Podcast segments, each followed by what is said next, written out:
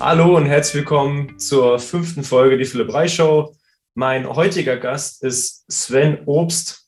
Sven ist Physiotherapeut in Lübeck, olympischer Gewichtheber und hat sich viel mit moderner Physiotherapie beschäftigt. Wir sind hier zusammengekommen, um Missstände in der orthopädischen Medizin zu besprechen. Und ja, Sven, erstmal hallo. Habe ich irgendwas vergessen? Philipp, ähm, nee, die wichtigsten Sachen hast du zusammengefasst. Cool. Sport dann, und Physio. Dann leg mal los. Wo, wo siehst du die größten Probleme in der orthopädischen Medizin? Mm, das ist ja gleich eine ganz große Frage. Ich, ich kann, ich würde die Frage ein bisschen eingrenzen und sagen, äh, was ich für mich als Problem empfinde. Ähm, ich weiß nicht, also vielleicht äh, sind es ja gar keine echten Probleme und äh, ich bilde mir das alles nur ein. Ähm, aber wenn du, wenn du zum Orthopäden gehst oder wenn jemand zum Orthopäden geht, geht er in der Regel wegen, äh, wegen Schmerz zum Orthopäden. Ähm, und manchmal, häufig ist es so, dass die, äh, dass die Leute relativ schnell eine Diagnose, eine Erklärung für das Problem kriegen. Meistens eine mechanische Erklärung. Ich sag mal Beispiel Rückenschmerz, weil es ähm, ja, ein, recht verbreitet, ein recht verbreitetes Leiden ist. Ähm, gehst mit Rückenschmerzen, es kann sein, du gehst mit Rückenschmerzen zum Orthopäden und ähm, er redet ein bisschen, sagt, es kommt immer wieder. Vielleicht, äh, wenn der Orthopäde ein bisschen mehr Zeit hat, ähm, kannst du dich noch ausziehen, er guckt dich an und dann gibt es vielleicht eine Auffälligkeit wie das, Becken ist schief, irgendwie gibt es eine Asymmetrie oder das Knie fällt ein bisschen nach innen, ähm, irgendwie sowas. Und das wird dann auch mh, hm, relativ häufig als die eine alleinige Ursache für, für Probleme erklärt. Also das steht dann immer so im Raum. Ja, Sie haben ein schiefes Becken, Sie haben eine schiefe Schulter, ähm, Sie haben irgendwas so, was vielleicht nicht ganz symmetrisch ist. Ähm, ja, und so gehen die Leute dann, ähm, dann raus, kommen zum Beispiel als Patienten zu mir in die Physiotherapie äh, und sagen das dann so. Stehen vor mir, kommen dann mit dem klaren Problem, sie haben Rückenschmerzen, erzählen dann ein bisschen dazu. Und ähm, relativ häufig kommt dann auch der Satz, mein Orthopäde hat gesagt oder mein Arzt hat gesagt, an meinem Körper gibt es diese und diese Auffälligkeit, mein Becken ist schief.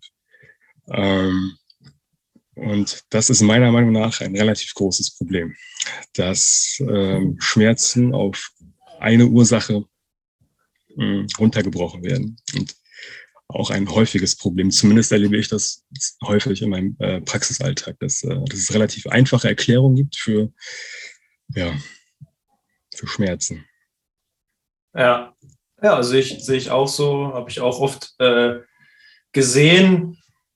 Äh, was ich noch hinzufügen wollen würde, wäre, ich glaube, wir wollen alle eine, eine einfache Lösung für ein komplexes Problem Absolut. haben. Das heißt, es ist auch mh, hm, so ein bisschen das, was wir eigentlich auch hören wollen, also wir als Menschen. Ähm, und ich, ich habe mich auch ganz lange mit dem Thema beschäftigt und äh, mich auch schon bestimmt insgesamt stundenlang drüber aufgeregt. Ähm, dabei ist aber nicht so viel rausgekommen. Bei, bei, mir ist nur rausgekommen, eigentlich wollen das die Leute auch.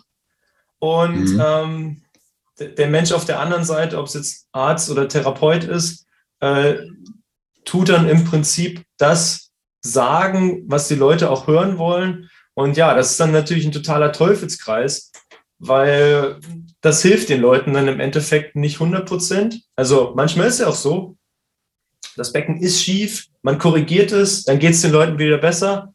Oft ist es aber nicht so, dass das das Problem endgültig löst. Da gehört eben noch viel mehr dazu. Äh, genauso wie du sagst. Ähm, die Leute haben Durst nach, äh, äh, nach Erklärung für, für ihre Probleme. Ähm, und ich habe auch das Gefühl, dass ähm, der, der eine plausible Erklärung für das Problem hat, wird auch eher als kompetent gesehen, als wenn da jemand kommt und sagt, hm, eigentlich ist alles gut. Also das ist erstmal nicht so das Problem, das ist erstmal vielleicht zweit- oder drittrangig. Ihre, ihre körperlichen äh, Gegebenheiten, Erscheinungen. Und ähm, da denke ich manchmal, dass Leute sich schwer damit tun, so positive Sachen anzunehmen. Dass wenn jemand sagt, wenn er, wenn ich als Therapeut vor ihnen stehe und sage, eigentlich ist alles gut. Oder äh, studiemäßig ist es so, dass äh, Rückenschmerzen, äh, also zu 90 Prozent, äh, verschwinden Rückenschmerzen innerhalb der ersten sechs Wochen. Von alleine, trotz Therapie mhm. oder ohne Therapie. Das will aber auch irgendwie niemand hören. Also wenn, wenn, wenn du deinem Patienten sagst, okay, warte einfach mal sechs Wochen ab, der geht wahrscheinlich, was ist das für ein Spinner und geht, äh, geht, geht zum nächsten Therapeuten, weil der, klar, weil er Hilfe will. Vielleicht geht er irgendwo hin, lässt sich dann sechs Wochen irgendwie behandeln und dann, nach sechs Wochen, ist der Schmerz einfach weg. Also ist, ist er weg. Ob dann da die Therapie geholfen hat oder nicht, das ist dann äh, die nächste Frage. Ja. Oder was da jetzt der ausschlaggebende Faktor war.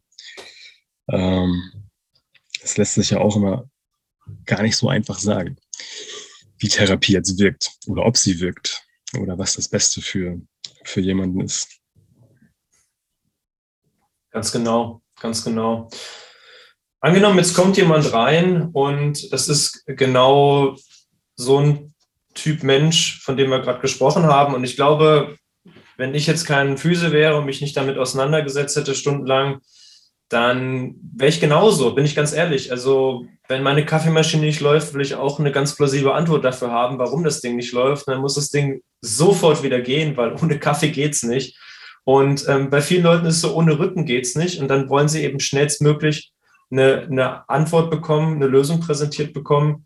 Und ich glaube, das ist eben das Schwierige bei der ganzen Sache.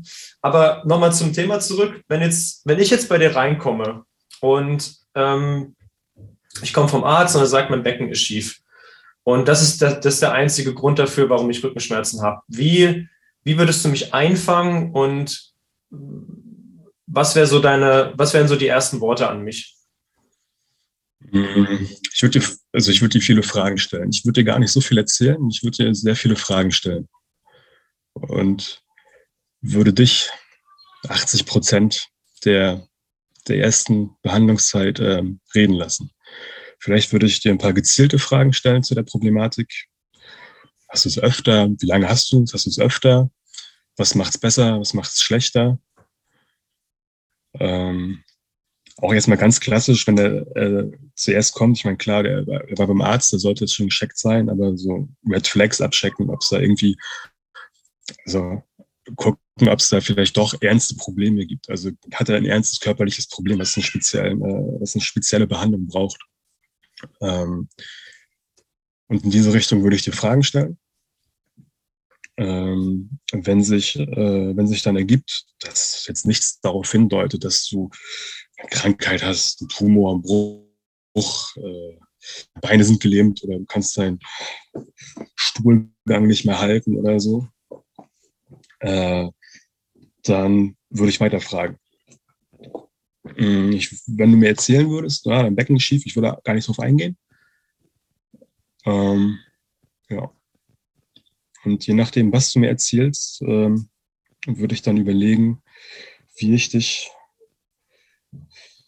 dahin führen kann, dass es dir wieder besser geht oder wie du am besten mit deinem Problem umgehen kannst.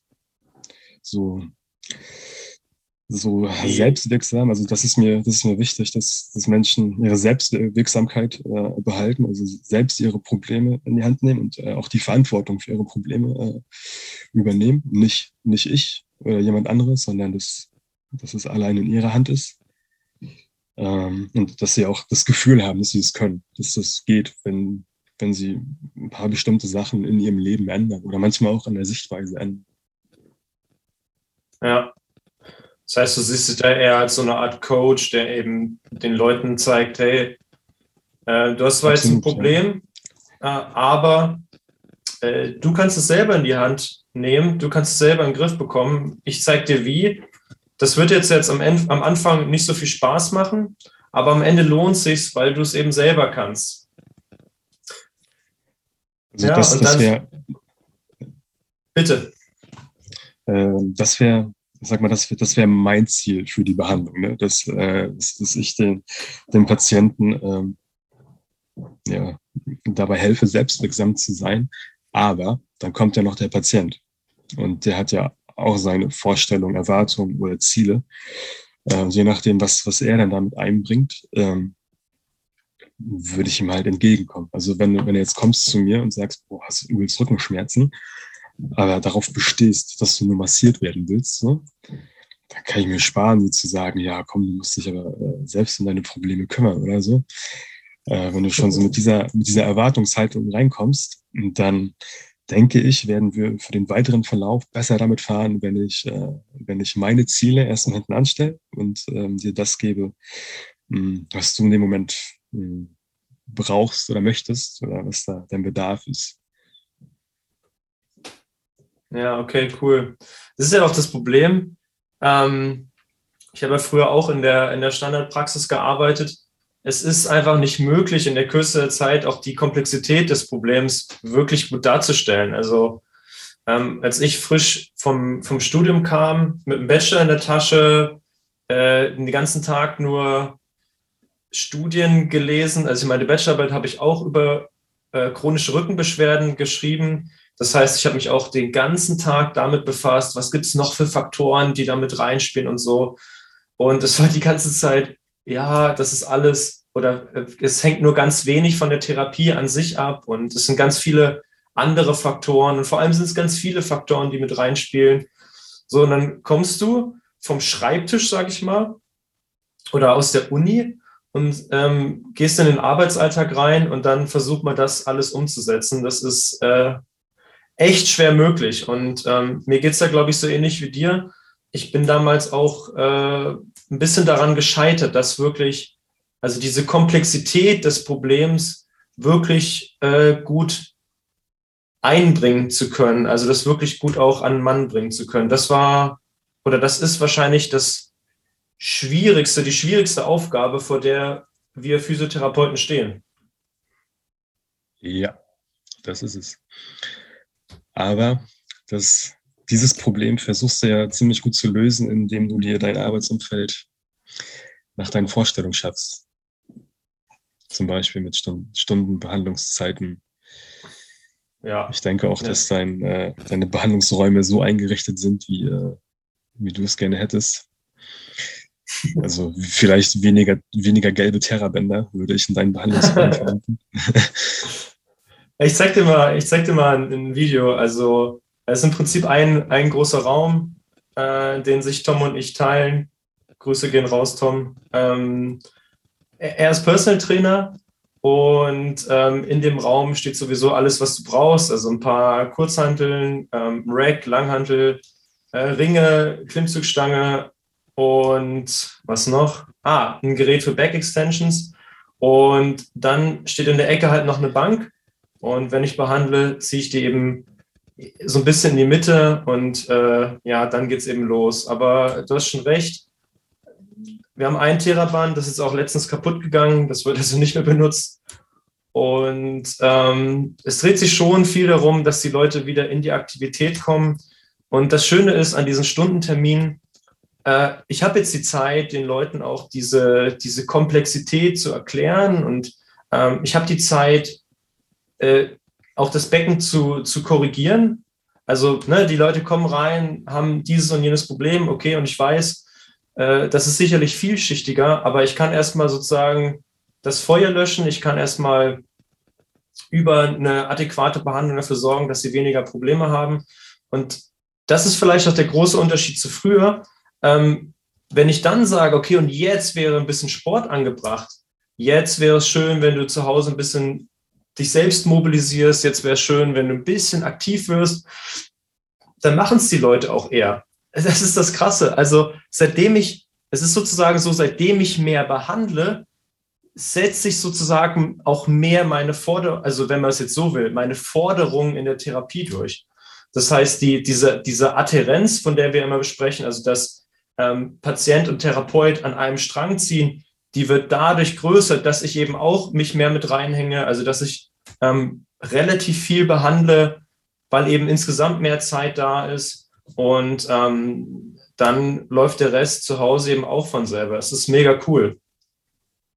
Und das macht super viel aus. Also wenn du, ich denke, dass äh, den großen Vorteil, den du hast, ist, also die Zeit, die du hast, dadurch, dass du dich mehr mit den Menschen auseinandersetzen kannst und die Beziehung, die er da aufbaut. Ich denke, das ist äh, somit das, das, ähm, ja, das effektivste ähm, und heilsamste, was du, was du als Therapeut äh, haben kannst, wenn du ein gutes Verhältnis zu deinem, ähm, zu deinem Patienten hast. Also wenn er dir vertraut einfach. Ne?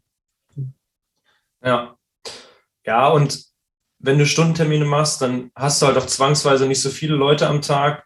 Also wir können das ja mal kurz aufdröseln. Ähm, ich habe beispielsweise früher ähm, in der Praxis gearbeitet, da war so 20-Minuten-Takt, stinknormal. Und wenn dann auch noch Leute im Urlaub sind, hast du auch echt wenig Pause. Und es gab so Tage, da habe ich wirklich über 20 Leute gesehen. Ähm, Rekord waren, glaube ich, vier oder 25 Menschen. Und ja, es ist wirklich so, du kannst es, also ich will da nicht Nummer 20 sein oder Nummer 22, weil so. entweder, entweder geht es mir am Ende des Tages richtig dreckig oder ähm, ich kann die Leute eben nicht mehr adäquat behandeln, weil ich mit den Gedanken schon im Zug sitze, auf dem Weg nach Hause. Und ähm, dass das so ein therapeutischer, dass das so ein normaler therapeutischer Alltag ist, ist schon ein bisschen bitter. Wahnsinn, ne? Ja, und, und jetzt, ich sehe halt fünf Leute, ich stelle mich auf fünf Leute ein, nicht mehr auf 25. Ähm, das, ist ein, das ist ein meilenweiter Unterschied und ähm, ich merke, dass die Leute schätzen. Also ich bin auch froh, dass das so gut angekommen ist hier in Lübeck. Ähm, bin froh, dass das Anklang findet. Und ja, bin ganz gespannt, wie es weitergeht. Aber äh, genug über mich. ähm, wie, wie kriegen wir denn jetzt Menschen dazu, wie kriegen wir Menschen wirklich dazu, ähm, mit Schmerzen sich trotzdem ein bisschen zu bewegen? Weil es die, die, der natürliche Gedanke ist ja, ich habe ein Problem, ich muss erstmal warten, es auskurieren. Aber was ist, wenn es eben nicht aufhört, weh zu tun? wenn ich, oder dadurch, dass ich nichts mache, hört es nicht auf, weh zu tun. Also ist die Frage jetzt, ähm, wie du den Menschen in die Bewegung kriegst, obwohl er Schmerzen hat? Oder ist es eine andere Frage? Frage, genau die Frage ist es. Okay. Ich denke, das ist relativ leicht. Ähm, ich glaube, dass, dass viele Leute, die meisten Leute schon verstehen, dass Bewegung gut ist, wenn man sich wieder besser bewegen will. Ähm, und in der Regel sind, sind die Leute, die, die du in der Praxis hast, die haben ja auch nicht so akute Schmerzen, dass sie sich wirklich kaum bewegen können. Also klar, auf jeden Fall, es gibt's. Ähm, aber das ist ein kleiner Prozentsatz. Ähm, also du wirst relativ sch schnell und einfach bei manchen Leuten äh, Bewegung finden, die, äh, die gut machbar sind. Und es gibt ja auch nicht die richtige Übung oder so. Gerade also der Durchschnittspatient, der macht in der Regel relativ wenig oder keinen Sport, so dass du, ähm, dass du da relativ unspezifisch an das Problem rangehen kannst und ähm, es me meistens ausreicht, erstmal irgendwas zu machen. Also da kommt einer, keine Ahnung, ein Bauarbeiter, macht halt keinen Sport so. Wenn du mit dem erstmal einfach irgendwelche Beckenbewegungen machst oder äh, irgendwelche, äh, ja, irgendwelche feinmotorischen Sachen im Becken oder in der Lendenwirbelsäule, dann ist das für den schon was, äh, was Neues. Und das kann schon dafür sorgen, dass er relativ schnell sich zumindest vielleicht ein bisschen besser bewegen kann. Und mein Eindruck ist, dass das die Leute relativ schnell, schnell verstehen und, und annehmen. Ich hatte gerade gestern hatte ich äh, eine junge, eine junge Frau, ähm, die hat tatsächlich, die hat so starke Hüftschmerzen, dass sie, dass sie nichts machen kann, nach, äh, nach ihrer Aussage. Sie, sie macht äh, an sich relativ gerne Sport, aber sie kann zurzeit überhaupt nichts machen. Also das Problem hat sie ja auch schon über längere, längere Jahre und im Moment ist es wieder, ist es wieder so akut, dass überhaupt nichts geht. Und das ist dann schon schwierig so. Ähm, aber ich versuche mich dann mit dir hinzusetzen Und ähm, meine Worte sind dann immer, okay, wir gucken einfach mal, was geht. Wir gucken mal, was, was gut ist, was gut funktioniert, welche Bewegung du machen kannst. Und wenn es dann erstmal auf einem Bein, also ich habe dann so mit dir angefangen, kann sie auf einem Bein stehen. Ja, ging. Kann sie dann sich ein bisschen vorbeugen, so, so Deadlift-mäßig oder so in die Standwaage. Ja, ging auch. Und dann hat man schon ein bisschen was gefunden, wo du, wo du ansetzen kannst. Und ich hoffe mir, dass es für die meisten Leute, dass sie das äh, auch positiv annehmen. Dass sie denken, na cool, ist vielleicht doch gar nicht so schlimm, so schlimm, wie ich dachte, oder irgendwas geht ja, geht ja doch. Ist nicht, ist nicht immer so. Also manchmal denke ich mir, ah, okay, mein Patient könnte jetzt schon irgendwie ein bisschen mh, hm, ein bisschen, ein bisschen dankbarer sein oder können die sich schon ein bisschen mehr darüber freuen, was gerade gut läuft, aber auch das ähm, mangelt. Manchmal so, ich denke, ah, okay, was ist, denn, was ist denn los mit euch? Aber naja. Ja, wir, wir Menschen sind nicht darauf programmiert, Sachen, die gut laufen, zu, zu feiern, sondern wir suchen uns direkt das nächste Problem äh, das, ist so. Das, das liegt in unserer Natur. Das hat auch damit zu tun, das ist das, also meiner Meinung nach ist das ein evolutionäres Problem. Ich weiß aber nicht mehr, ob ich mir das selbst zusammengereimt habe oder ähm, ob ich das mal gelesen habe. Denn wenn du ständig, wenn du jetzt als Höhlenmensch damals ständig zufrieden gewesen wärst äh, und hättest dich darüber gefreut, dass du jetzt was zu essen gefunden hast und ähm, hättest irgendwie gefeiert, hättest nicht mehr aufgepasst, äh, dann wärst du am nächsten Tag eventuell, äh, wärst du eventuell verhungert, weil du hast alles aufgegessen und dann ist alles weg. Oder äh, du wärst unaufmerksam gewesen und ich hätte einen Tiger erwischt oder wie auch immer. Das heißt, ich glaube, wir sind darauf geprägt, immer, sobald irgendwas mal gut läuft, das auch schnell abzuhaken und dann weiterzumachen und das nächste und das nächste und das nächste und dann auch, das ist ein Problem der heutigen Zeit, immer auch die Probleme in den Vordergrund zu stellen. Ähm, ich glaube, es ist ein evolutionäres Ding und wir müssen die Leute äh, schwer dazu animieren, äh, sich mal auch über positive Dinge zu freuen. Auf jeden Fall. Leider ja. Also es erstaunt mich wirklich regelmäßig, so wie, sehne, wie, wie, wie, wenig sich äh, manche Menschen freuen über, über das, was gut läuft. So. Ich meine, da kommen welche rein, haben Probleme und haben über eine längere Zeit Probleme und dann kommen sie so mit Fortschritten, erzählen über Berichten von Fortschritten oder von Besserungen, aber man sieht ihnen das nicht an, dass das jetzt für sie was Positives wäre. ist abgefahren. Aber ähm, die Theorie, die du gerade genannt hast, ich glaube, also ähm, so würde ich mir das auch zusammenreimen, dass das einfach äh, so in uns drinne verankert sein muss, dass, ähm, dass wir, als wir noch in Höhlen gewohnt haben, äh, nicht überlebensfähig waren, wenn wir auf einmal äh, dankbar waren für das, was wir haben. Und ja. Immer auf der Suche nach mehr. Ja.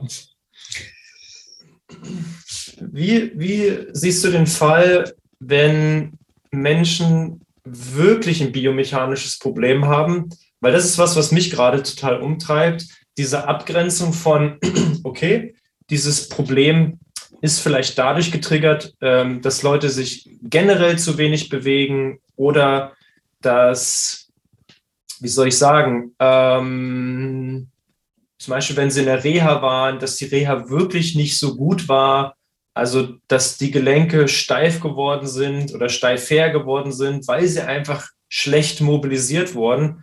Wo unterscheidet man zwischen, okay, das müssen wir jetzt eher global angehen und das muss ich jetzt eher ganz systematisch an genau dieser Stelle angehen. Es, es kommt halt drauf an, ne? wen, du, wen du vor dir hast. Ähm, ich würde da mit Beispielen antworten. Mhm. Hm. Also, wenn wir bei diesem, diesem Beispiel bleiben, ähm, ein Handwerker Mitte 50 eigentlich kaum Sport gemacht, Rückenschmerzen. So. Ähm, Red Flags kannst du ausschließen.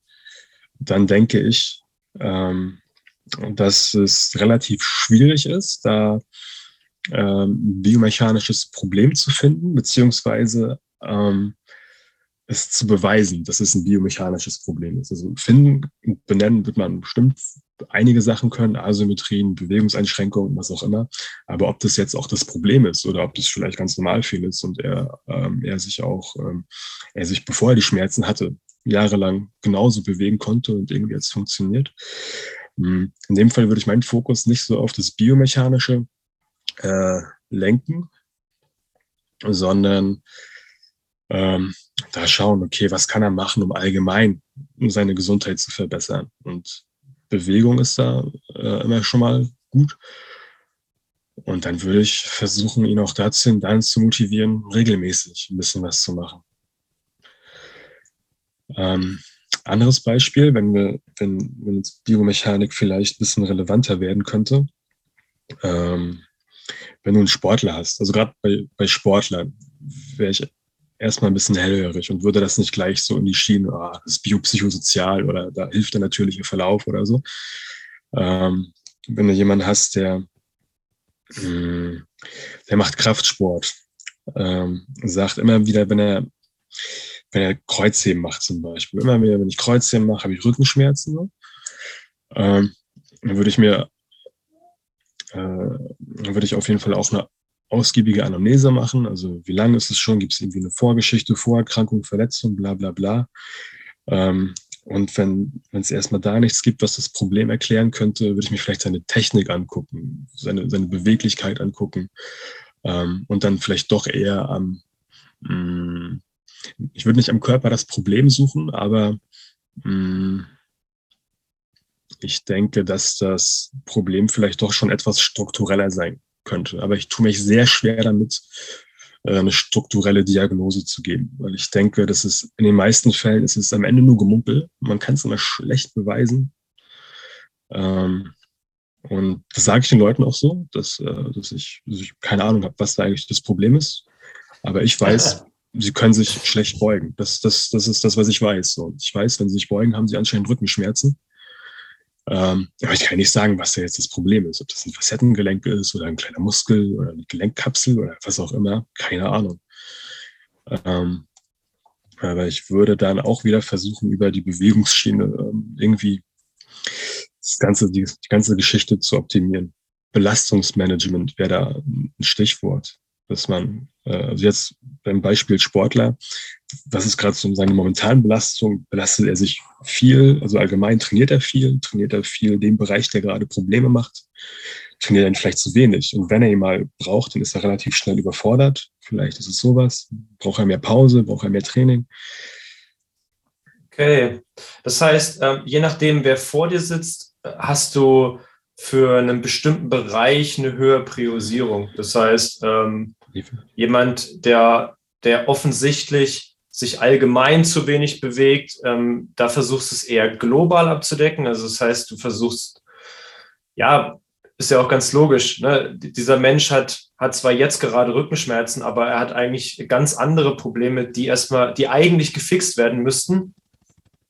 Und ähm, wenn du jetzt nur den Rückenschmerz behandelst, dann machst du zwar das weg, womit er zu dir gekommen ist, aber du kannst ihm halt nicht global helfen. Und die globale Hilf Hilfe wird wahrscheinlich dafür sorgen, dass er auch lokal äh, bessere Ergebnisse hat. Und bei dem Sportler würde es sich eher hinstellen und sagen, hm, du, du, bewegst eigentlich schon viel, du bist eigentlich ganz, ganz gut unterwegs, siehst doch ziemlich fit aus. Hm, vielleicht äh, kommen deine Schmerzen eher von einer schlechten Technik oder irgendein Gelenk ist für das, was du an Sport machst, nicht weit genug beweglich. Zum Beispiel. Ganz genau. Ich persönlich habe immer so ein bisschen, also wie soll ich das sagen? Ähm, ich habe im Studium, also ich habe erst das Studium gemacht und ähm, dann manuelle Therapieausbildung und ich kam so aus dem Studium, habe so gedacht, pff, manuelle Therapie, ja, E-Käse brauche ich eigentlich gar nicht. Aber gut, ich mache es jetzt einfach mal. Und ähm, vielleicht liegt es auch daran, in welcher Reihenfolge ich das gemacht habe. Aber ich habe das Gefühl, dass ich viel mehr wieder in dieses biomechanisch reingerutscht bin mit dem Wissen aus dem Studium, dass ich so denke, okay, wahrscheinlich ist es eher ein globales Problem, aber wir müssen uns doch auch dieses Spezifische angucken. Und ähm, ich bin zum Beispiel, ja, ich, einfach weil es jetzt irgendwie doch so viel bringt, bin ich bei dem Beispiel, was alle Physios, die studiert haben, bringen, was äh, eigentlich total Schwachsinn ist, mit diesem Becken korrigieren. Ich bin jetzt die ganze Zeit am Becken korrigieren und es hat, es hat, also in meiner, aus meiner Erfahrung hat es einfach krasse Effekte und hilft den Leuten so krass weiter, dass wenn ich das Becken da äh, anpacke, dass die dann einfach viel besser wieder in die Bewegung kommen. Und ich frage mich immer, ist es jetzt richtig? Oder ist es jetzt falsch? Hätte ich sie lieber erst in die Bewegung bringen müssen?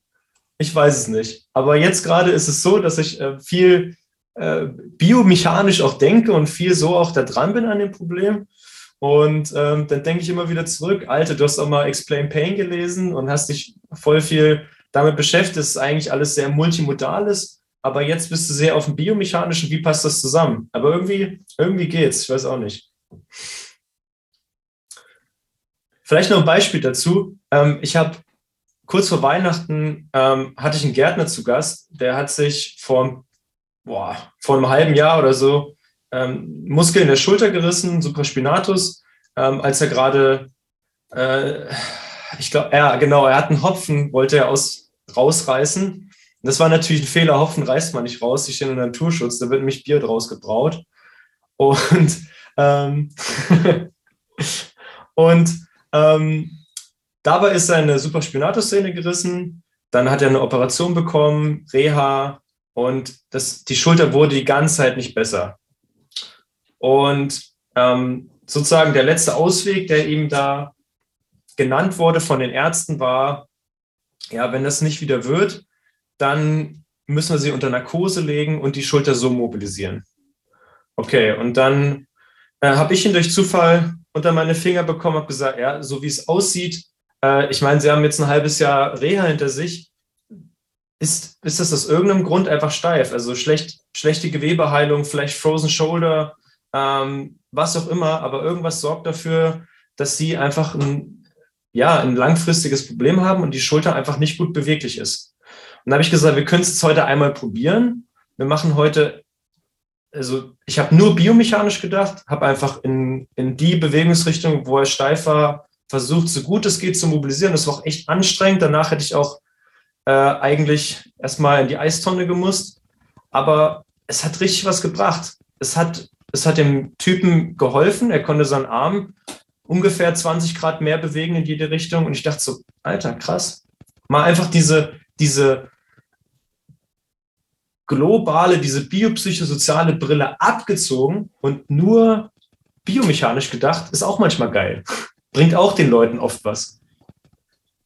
Wobei ich mich ähm, bei dem Beispiel fragen würde, was wäre passiert, wenn er das selbst gemacht hätte? Also wenn er die Bewegung einfach selbst gemacht hätte. Vielleicht hätte er den Moment nicht so exzessiv gemacht, wie du es machst, aber wäre es auch besser geworden, wenn er wenn er sich selbst mobilisiert hätte? Genau, das ist immer die Frage. Ähm, ja. an, was, an was denkst du so?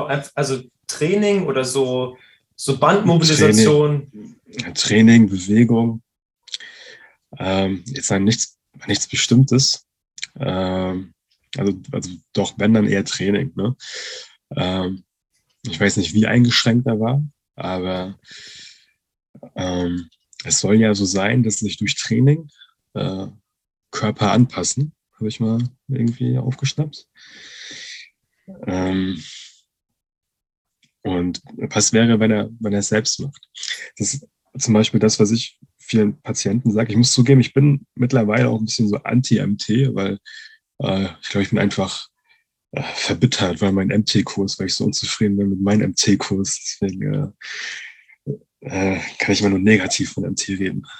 ähm, äh, ich, ich sage auch meinen Patienten, dass alle, alle Effekte, die, die ich mit, mit manueller Therapie machen kann, können sie auch selbst machen, wenn sie bestimmte Sachen machen. Sie können sich selbst ein bisschen entspannen, sie können es selbst beweglicher machen. Es geht, sie, sie, brauchen mich gar nicht so. Ähm, und da, also es kommt drauf an, also wir manche Leute, die haben halt richtig Bock drauf, die sind heiß. Oder äh, es sind so Dauer-MT-Patienten, kennst du sicherlich auch, die kommen 24 Mal im Jahr, um sich ihre, weiß ich nicht, Massage oder was weiß ich abzuholen. Wenn die das so wollen und auch so deutlich kommunizieren, dann gehe ich da auch voll mit. Ähm, aber ich tue mich immer sehr schwer damit, ähm, irgendwie so der Highlight zu sein, weißt du? Ich glaube, das, äh, das wird ein Problem, wenn ich irgendwann vielleicht selbstständig bin oder so. Dann wäre es gut, wenn ich der Heiler wäre. Ähm, ja, aber im Moment ist das noch so mein, mein Ideal, die Leute ähm, so gut wie es geht in Bewegung zu kriegen. Und wenn es, wenn es jetzt noch keine, weil das kommt auch dazu, dass, ähm, dass, ähm, dass viele, also MT hilft ohne Frage. Also MT ist super effektiv, um Schmerzen zu lindern, um die Leute beweglicher zu machen. Ich denke, dass die Erklärungsmodelle da ein bisschen aktualisiert werden können, dass es nicht mehr unbedingt die körperliche Struktur ist, die du da veränderst, sondern es ist so Stand jetzt vielleicht eher so neurophysiologische, biochemische Wirkungen sind, die du, äh, die du damit auslöst. Ähm, also MT hilft auf jeden Fall. Aber ich glaube, dass, ähm, dass man damit Patienten zum einen verwöhnen kann, zum anderen ein bisschen abhängig davon machen kann. Äh, und ich, also für mich ist es ein persönlicher Erfolg, wenn, wenn die Leute merken, okay, ich habe durch, durch irgendwas, was ich gerade selbst gemacht habe, also durch eine Übung oder durch ein Trainingsprogramm, was, was ich alleine durchgezogen habe, habe ich eine Veränderung geschafft, eine positive Veränderung bewirkt. Und ähm, wenn, äh, wenn die Leute dann so eine Erlebnisse haben, weil das gibt es doch auch. Also es gibt nicht nur Leute, die äh, alles Negative sehen, sondern es gibt auch Leute, die wirklich äh, also positive Veränderungen durchmachen.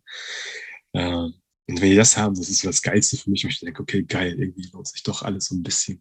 ja, sehr gut, sehr gut. Ja. ja.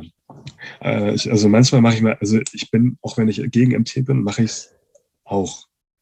Und auch manchmal auch nicht wenig. Es kommt sehr auf den Patienten an. Bei den Jüngeren versuche ich es eher zu vermeiden. Die Älteren, die sind da eher schon ein bisschen voreingenommen, haben Erfahrung mit anderen Physios und so. Da versuche ich dann, ähm, um mir auch die Beziehung zu den Patienten nicht zu versauen, versuche ich denen so ein bisschen das zu geben, was sie, was sie möchten, was sie erwarten. Äh, und ich denke, das funktioniert auch ganz gut, weil in der Regel siehst du die Leute sowieso mindestens sechsmal für 20 Minuten, aber manchmal auch öfter ähm, dass es dann eher der schlauere Schachzug ist, ähm, den Leuten gerecht zu werden, dass, dass, dass sie erstmal wieder mit einer positiven Voreinstellung zu dir kommen, als wenn die denken, oh, was ist wieder scheiß Übung machen, eigentlich habe ich gar keinen Bock auf Übung. Ja, und äh, der, der große Vorteil ist, du zahlst ja auf dieses Beziehungskonto ein und also indem du passive Maßnahmen machst, indem du ihnen hilfst, also das hilft dir in den meisten Fällen auch. Und dann kannst du aber auch wieder was von dem Beziehungskonto abbuchen, indem du sagst, hey, und jetzt werden wir aktiv, jetzt musst du mit deinem Rückenschmerz ein bisschen Kreuzheben machen oder was auch immer. Und ähm, ich sehe das echt ein bisschen so, dass man, so komisch das klingt, aber du musst auch ein bisschen als Therapeut in, in so eine Art Vorleistung gehen. Und das geht total gut, über, äh, darüber, dass du den Leuten ihren Schmerz beispielsweise linderst.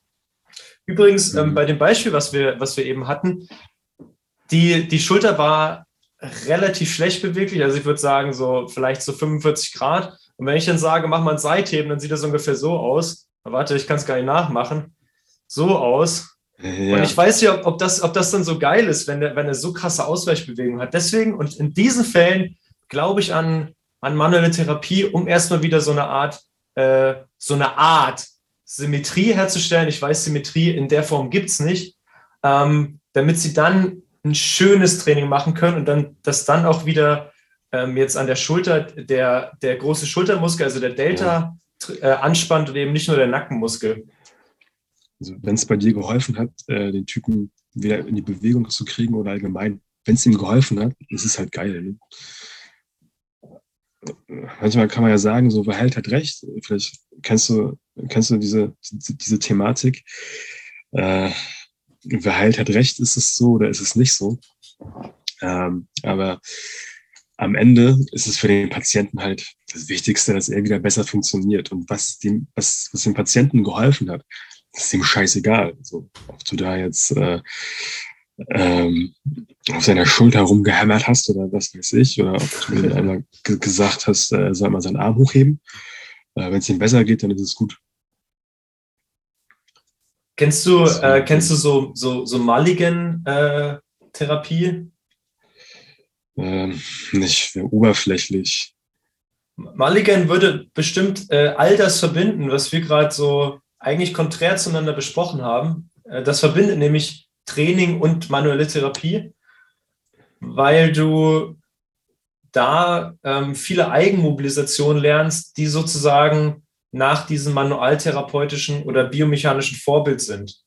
Also das heißt, ja. du, du machst dann beispielsweise eine, eine Innenrotation von der Schulter und da kommt dann so, so ein Band hier hin, so ein, so ein Gummiband, wie auch da beim CrossFit mhm. zum Beispiel ähm, rumhängen. Und das zieht dann den Oberarmkopf so ein bisschen nach hinten und währenddessen kannst du in die Innenrotation gehen und dann verbesserst du eben die Innenrotation oder du machst das Gleiche und versuchst die Armhebung zu verbessern so. Und ähm, das wäre ja äh, Eigen, Eigenverantwortlichkeit und äh, Selbstwirksamkeit plus manuelle Therapie. Also es wäre alles in einem. Den, den MT-Effekt, den hast du nicht, das macht kein Therapeut an dir, sondern äh, das, das machst du mit anderen Hilfsmitteln. Das machst du mit diesem Gummiband in der, in der Regel. Okay, okay. Also das ist ja auch keine manuelle Therapie so in dem manuellen Sinne, sondern das ist ja. Das, das ist ein guter Punkt, das ist gut.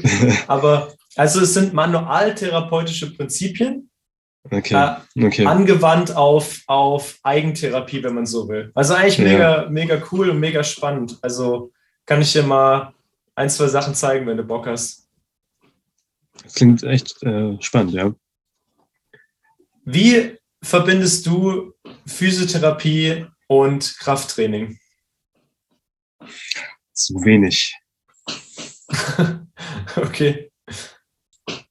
Ja, also ich, ich versuche, also ich feiere Krafttraining total und äh, ich bin auch ein bisschen, äh, ein bisschen äh, verzerrt in meiner Wahrnehmung, denke ich, dass ich, äh, dass ich Krafttraining zu sehr hype und äh, eine Zeit lang habe ich, glaube ich, gedacht, Krafttraining kannst du alles heilen.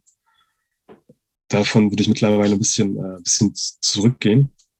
Und das ist, äh, dass nicht, nicht Krafttraining äh, eine große Priorität hat, sondern erstmal es um Bewegung allgemein geht.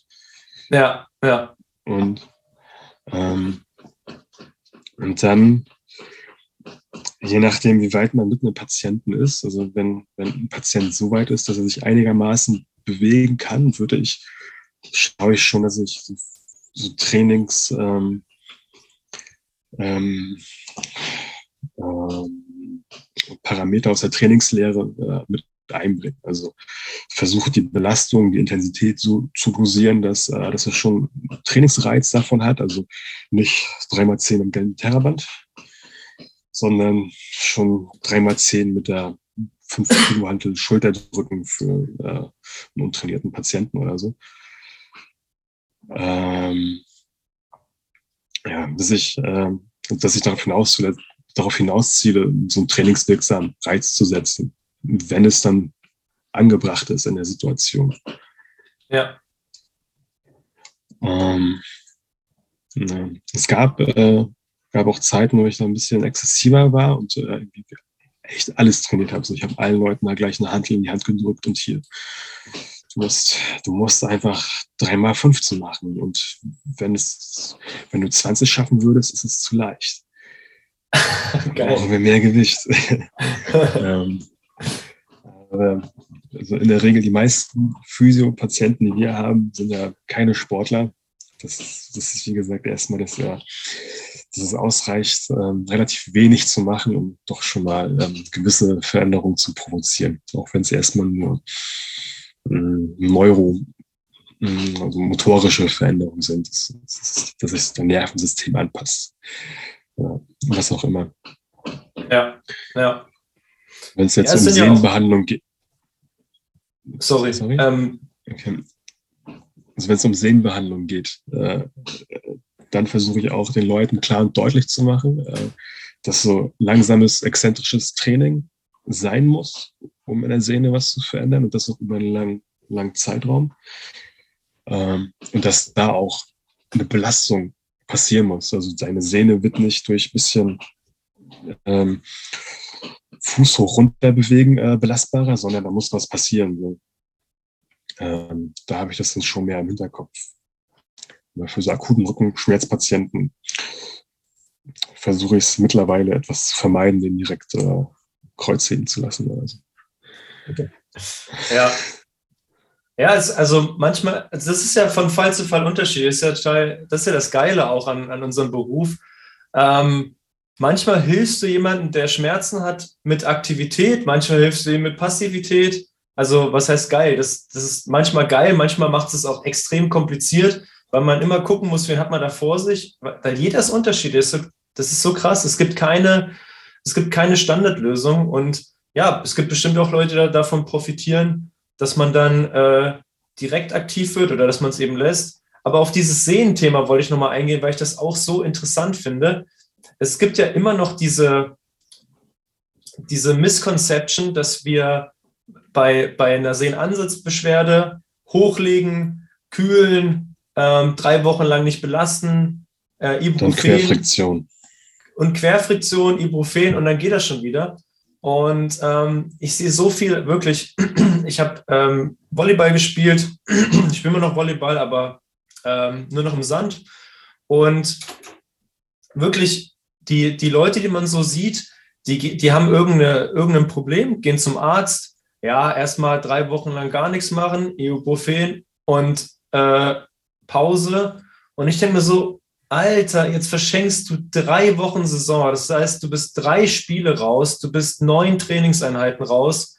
Also es ist ja okay, dass du raus bist, aber jetzt die drei Wochen verschwendest du schon mal für nichts tun und du verschwendest nochmal sechs Wochen dafür, um die Reha durchzubringen, anstatt dass wir einfach direkt mit der Reha anfangen, wirklich, boah, also so viel verschwendet Zeit, verschwendetes Potenzial. Wie siehst du das?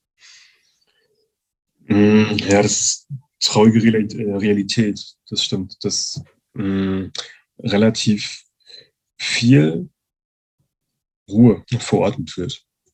Also ist ja nicht nur bei Sehnenproblematiken so auch. Äh, also schon wird ja echt, ich, bei allen akuten Schmerzen erstmal empfohlen. Wenn ich, wenn ich kurz drüber nachdenke, fällt mir, äh, fällt mir nicht ein, dass, äh, dass jemand mal sagt, okay, du kannst alles machen, was dir, was dir gut tut oder was, was sich für dich gut anfühlt. So. Oder versuch in Bewegung zu bleiben. Das kann, das kann den, Behand äh, den Heilungsverlauf äh, begünstigen. Das ist ähm, nämlich genau der Punkt. Es kann den Heilungsverlauf begünstigen, wenn du dich ein bisschen bewegst. Äh, also ich sehe das auch kritisch. Und wenn, wenn mir das ein Patient äh, erzählt, dann ähm, spanne ich auch immer schon innerlich so ein bisschen an. Das Doofe ist dann, ich weiß nicht, wie es, ich weiß nicht, wie es bei dir ist, aber wenn, äh, wenn da jemand kommt, ähm, Ärzte haben halt echt eine Autorität und ich habe das Gefühl, dass, äh, dass wenn ich da manchmal so, ich bin so, ich bin auch ein No-Name-Physio so, ich bin in der Praxis, der Patient kommt zu mir, der hat sich mich nicht ausgesucht, der kommt einfach zu mir so. Ähm, und wenn ich dann dem Orthopäden widerspreche, kann das manchmal auch schon kritisch sein, glaube ich. Also kann, äh, damit kann ich schon ein paar Punkte von unserem Beziehungskonto abziehen, glaube ich. ähm, ich, meistens versuche ich da auch gar nicht drauf, drauf einzugehen, aber ich glaube, wenn du die Leute dann, ähm, ich glaube, die meisten Leute haben erstmal auch keinen Bock drauf, sich nicht zu bewegen. Und wenn du sie dann auch wieder einfach dahin bringst, also gerade wenn du Sportler hast, die wollen ja was machen, ne? ich glaube, du kriegst auch relativ leicht dahin, äh, zu sagen, ja, okay, komm, wir müssen ja, wenn deine Sehne jetzt wehtut, müssen wir ja nicht unbedingt äh, Sachen machen, die deine Sehne da irgendwie hart belasten, aber vielleicht können wir drum herum trainieren oder so. Und ich denke, dass, dir da, dass du da relativ schnell auf Zustimmung triffst. Aber ähm, die Empfehlungen, die häufig so ausgesprochen werden, sehe ich auch als Problem in der orthopädischen Medizin. Vielleicht mit den Empfehlungen, die gesagt werden, oder damit das, was gesagt wird, äh, den Patienten nicht geholfen wird, beziehungsweise vielleicht auch eher sogar, ähm, dass es das Problem noch verschlechtert. Und zu, manchmal, nicht selten, zu Chronifizierung Chronifizierung beiträgt. Ja, ja. ja dann kann, ist ein Problem. Kann, kann definitiv sein, ähm, weil je länger oder je mehr vor etwas gewarnt wird, desto mehr hast du auch Angst davor. Ne? Ähm, das ja. ist so, wenn dir, wenn dir hundertmal gesagt wird, sei vorsichtig, wenn du in den Keller gehst, sei vorsichtig, wenn du in den Keller gehst, da könnte ein Monster sein. Und ja, also das ist jetzt ein total banales Beispiel, aber es ist ja genau das Gleiche mit dem Thema ja, ein Beispiel, eine Wasserkiste, ja. eine Wasserkiste hochheben. Ähm, also wir, die wir meinen, ein bisschen Durchblick zu haben, für uns ist genauso wie in den dunklen Keller gehen. So für jemanden, der echt Rückenbeschwerden hat, ähm, ist das wirklich Horror. Die haben wirklich teilweise Horror davor, äh, wenn die diese Wasserkiste vor sich sehen. Und ähm, sehe ich auch als, als ein riesiges Problem in der orthopädischen Medizin, äh, wie, wir, wie wir sprechen, wie wir mit den Leuten, also was wir den Leuten vermitteln, weil äh, Worte schaden gegebenenfalls und machen eben Angst.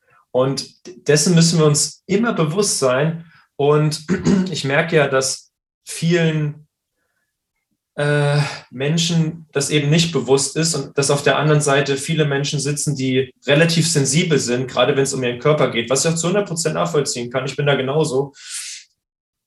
Und ähm, da sehe ich mich oft in der, in der Position des, ähm, wie sagt man, des Herunterspielers, des Relativierers, ähm, desjenigen, der versucht, es nochmal in eine Sprache zu übersetzen, die sich nicht ganz so bösartig anhört. Aber wie du sagst, es ist nicht leicht und ähm, es gibt ein gutes Sprichwort, Worte sind wie Zahnpasta. Wenn die einmal aus der Tube raus sind, also einmal aus dem Mund raus sind, äh, die Worte, dann gehen die nicht mehr zurück, dann kriegst du nicht mehr rein.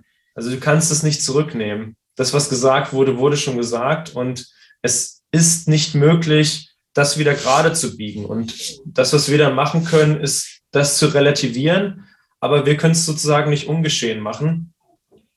Und dann ist es eben nochmal deutlich mehr Arbeit, die Leute wieder zu, be zu bekommen, diese Wasserkiste hochzuheben. Ja, und so ist es.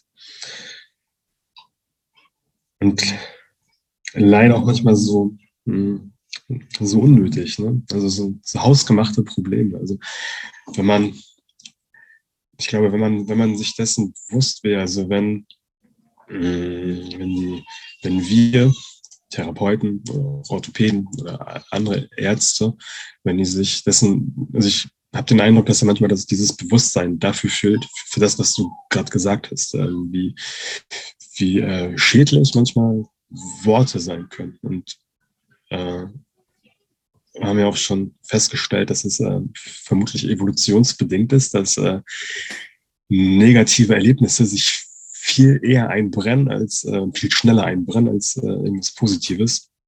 Und ähm, dass so Begrifflichkeiten wie hm, ja, Arthrose oder Beckenschiefstände, ähm, irgendwelche Asymmetrien, Bandscheibenvorwölbung ähm, dass eigentlich relativ harmlose Dinge manchmal sehr als Problem dargestellt werden und die Leute dann auch dem Glauben durch die Gegend laufen. Oder wenn ihnen empfohlen wird, sich nicht mehr zu beugen. Das habe ich tatsächlich leider auch relativ häufig gehört, seitdem ich hier in Lübeck arbeite, dass, äh, dass Leuten tatsächlich gesagt wird, dass wenn sie sich, wenn sie so weitermachen, wie sie jetzt machen oder wie sie gemacht haben, wenn sie in ein paar Jahren einen Rollstuhl landen. Das, das kenne ich auch. Das habe ich auch hier zum ersten Mal gehört. Das ist so krank. Das ist richtig ja. krank. Das sagt ernsthaft? ein Arzt zum Patienten. Na, ernsthaft, das, das, muss, das, muss irgendein, das muss irgendein Mensch sein. Also irgend, irgendein besonderer Mensch, Arzt, äh, der das. Ich habe das schon so oft gehört. Es ist total krank. ja, ich, Heftig. das Schlimmste ist halt, wenn die das glauben, dann haben die so ein gewaltiges, gewalt, gewaltiges Problem. Und dann trauen die sich nie wieder in den Keller. Dann trauen die sich nie wieder, die Kiste zu heben, weil die Angst haben, die kommen im Rollstuhl, wenn die nochmal irgendwas anheben, was äh, über fünf Kilo wiegt oder was weiß ich. Es ist so ja. wirklich, äh, das, das ist so krank. Du, also es ist bestimmt gut gemeint, das so zu sagen, so nach dem Motto, übertreib's nicht. Aber das, was bei den Leuten passiert, ist halt, okay, ich mache gar nichts mehr. Also was, stopp, was bei vielen Leuten passiert, nicht bei allen, klar. Bei vielen Leuten ist es vielleicht auch ganz gut. Die übertreiben es dann nicht. Aber ähm, was ist überhaupt, ganz genau, was ist überhaupt übertreiben? Ne? Ähm, das ist eine sehr, eine sehr dramatische Aussage. Das ist schon sehr mh, hm, eine mutige Behauptung, jemand zu sagen, dass wenn er so weitermacht, wie er jetzt macht, dass er im Rollstuhl landen wird. Und ähm, ich könnte auch nicht nachvollziehen, dass wenn, wenn jemand das mit der Intention sagt, ähm, jemand ein bisschen zu bremsen. Ne? Ja. Selbst dann, glaube ich, würde ich, würde ich bessere Worte finden. Als sowas. Ja, halten wir fest, einfach scheiße. Also Punkt. Da ja. brauchen wir gar nicht drüber reden. Das ist einfach beschissen.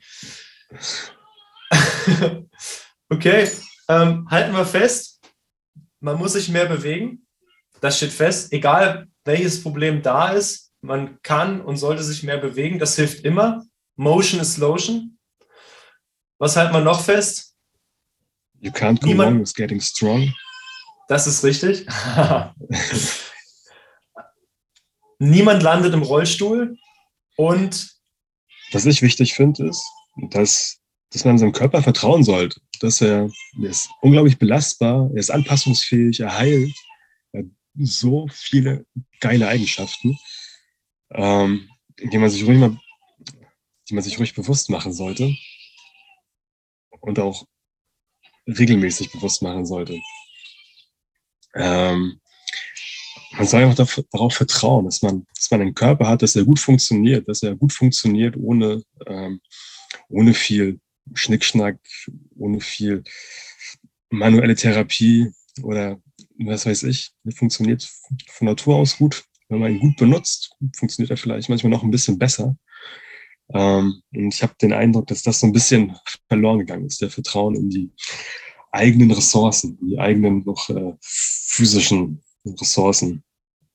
Das würde ich auf jeden Fall noch so, so festhalten. Cool. Danke, mega Schlusswort. Also äh, drückt, also könnte ich nicht besser sagen, ähm, würde ich 100% zustimmen. Und ähm, ja, ich würde mich herzlich bedanken, dass du heute da warst. Ähm, wenn jemand mit dir in Kontakt treten möchte, wie macht er das am besten?